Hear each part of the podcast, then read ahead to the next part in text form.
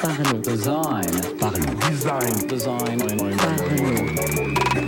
Salut, c'est Romain, bienvenue dans un nouvel épisode du podcast Parlons Design dans lequel je vais te parler de six méthodes, de six bonnes pratiques euh, de design humain. Alors ces six bonnes pratiques, elles sont tirées du design humanbydesign.com euh, qui, a créé- qui a été créé par John Jablonski.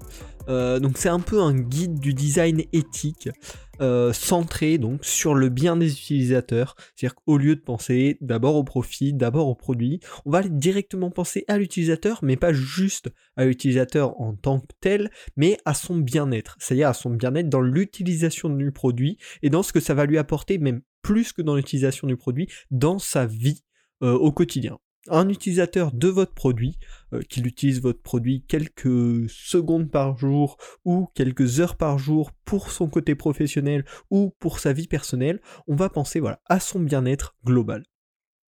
Et donc voilà, ces six bonnes pratiques bah, vont donner un petit peu un cadre à qu'est-ce qui est important de respecter, à quoi est-il important de penser quand on va essayer de designer en pensant bien au bien-être de l'utilisateur. Alors d'ailleurs, humanbydesign.com, c'est un site très joli avec des petites animations sympas. euh, donc je vous conseille d'aller le voir. Bien sûr, je mets le lien euh, de ce site en description vu que c'est ce qui me sert de base à cet épisode du podcast. Euh, mais voilà, c'est un très joli site. Il y a aussi des posters qui sont disponibles pour chacun, pour chacune des six bonnes pratiques. Donc si vous voulez les télécharger, voilà, je vous invite vraiment à découvrir ce site et ce très bon travail de John Jablonski. Donc on rentre dans le vif du sujet euh, avec les premières bonnes pratiques, le premier, on va dire, type de design. J'ai eu du mal à, trouver un terme qui le représente bien.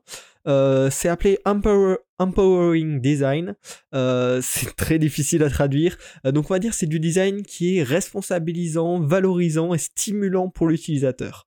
On va se focus, on va mettre euh, en avant le côté, euh, la valeur apportée à l'utilisateur.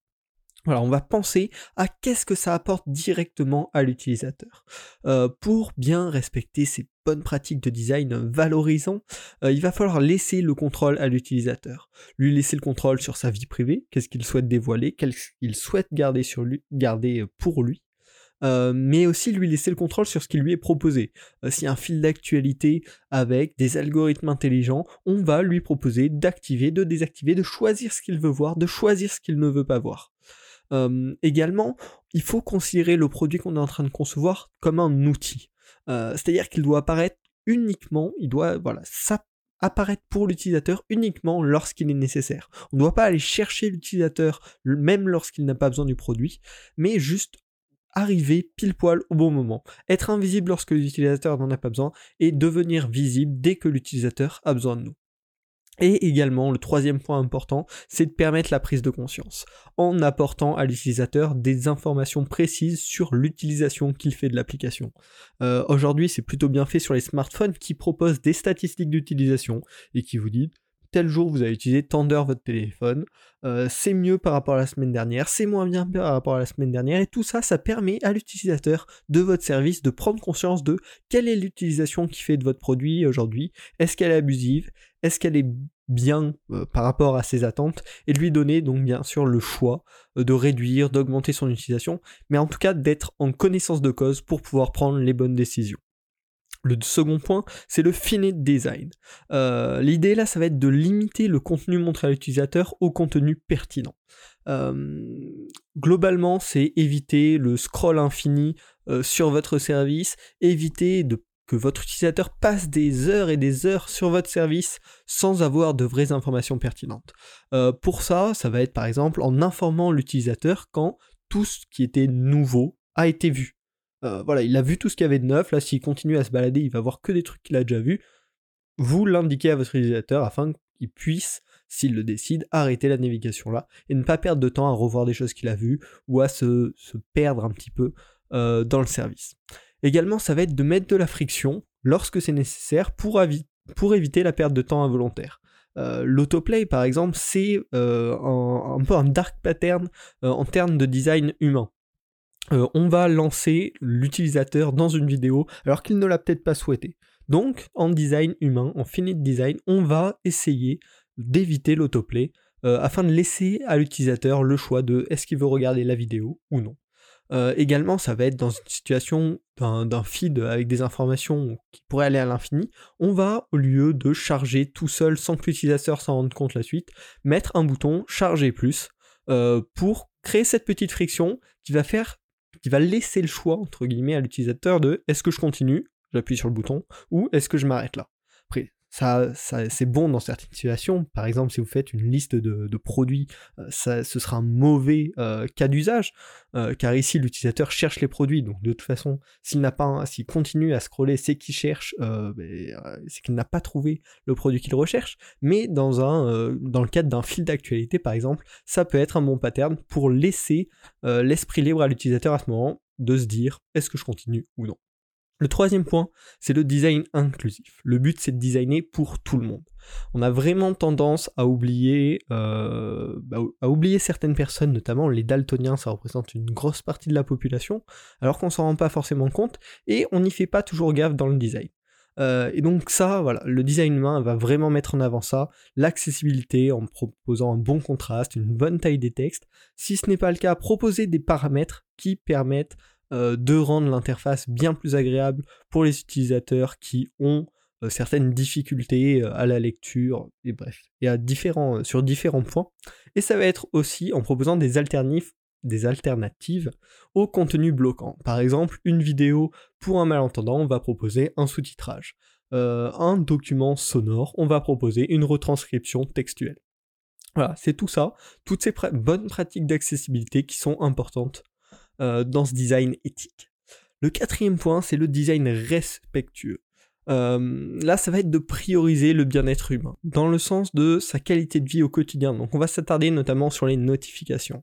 Euh, ça va être de choisir le bon type de notification selon l'urgence du contenu euh, qui va être euh, transmis à l'utilisateur. J'avais fait tout un podcast là-dessus, le lien sera également dans la description, mais c'est-à-dire euh, envoyer une notification push uniquement si c'est du contenu extrêmement urgent. Si c'est du contenu moins urgent, on va se rediriger sur une notification de type mail ou même sur un fil d'actualité si, si le, le service a un blog. Voilà, vraiment adapter, ne pas notifier l'utilisateur, ne pas le déranger si ce n'est pas réellement nécessaire. Et également lui laisser le contrôle. Euh, lui laisser choisir quelle notification il veut recevoir, sur quel type de, moyens, c'est-à-dire par mail, par message, par notification push, par notification in-app, et vraiment laisser un contrôle, respecter l'utilisateur dans sa vie quotidienne et ne pas le déranger pour rien. Le cinquième point proposé sur Human by Design, c'est le design réfléchi, dans le sens euh, réfléchir à à quel moment on doit ajouter de la friction à une certaine étape pour le bien-être de l'utilisateur. Euh, faire du bon design d'expérience utilisateur, c'est pas simple, simplement tout simplifier au maximum. Il y a des cas où la friction est nécessaire. Euh, par exemple, en proposant des solutions de connexion sécurisées comme la double authentification, c'est plus compliqué pour l'utilisateur euh, de se connecter avec une double authentification parce qu'il y a justement cette seconde étape de s'identifier avec son téléphone, mais c'est bien plus sécurisé. Proposer ça à l'utilisateur, c'est un pas vers un design bien pensant pour l'utilisateur. Euh, également, ça va être d'amener l'attention sur ce qu'il nécessite.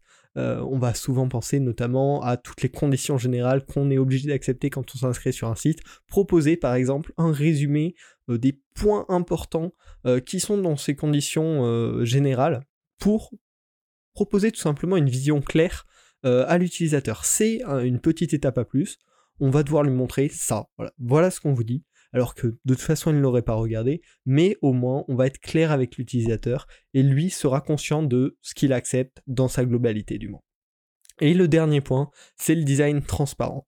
On doit être clair sur les intentions de l'entreprise, de la structure qui propose ce service et éviter bien sûr tous les dark patterns.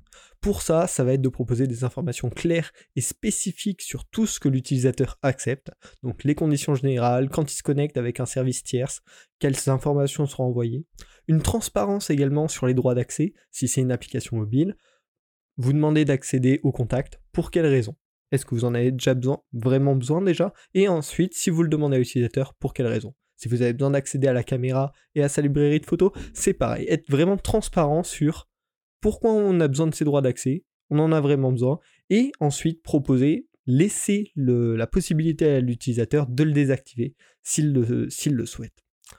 Enfin, euh, ça va être de laisser à l'utilisateur le contrôle sur ses données.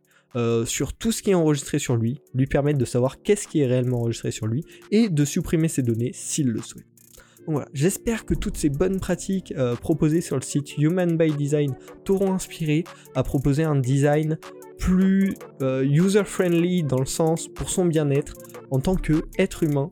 et puis voilà, n'hésite pas à appliquer toutes ces bonnes pratiques, ce sera forcément bon tu es un utilisateur comme les autres, même si euh, tu t'intéresses au design, tu crées des interfaces, et nous-mêmes, on aimerait euh, que tous, tous les produits qu'on utilise respectent un peu ces, belles guidelines, et donc il faut qu'on essaye nous-mêmes de les mettre en place dans nos projets.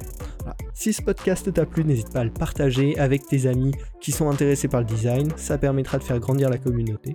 Et puis on se retrouve la semaine prochaine pour un nouvel épisode du podcast Parlons Design. Salut Parlons design. Parlons design. Design. Parlons design.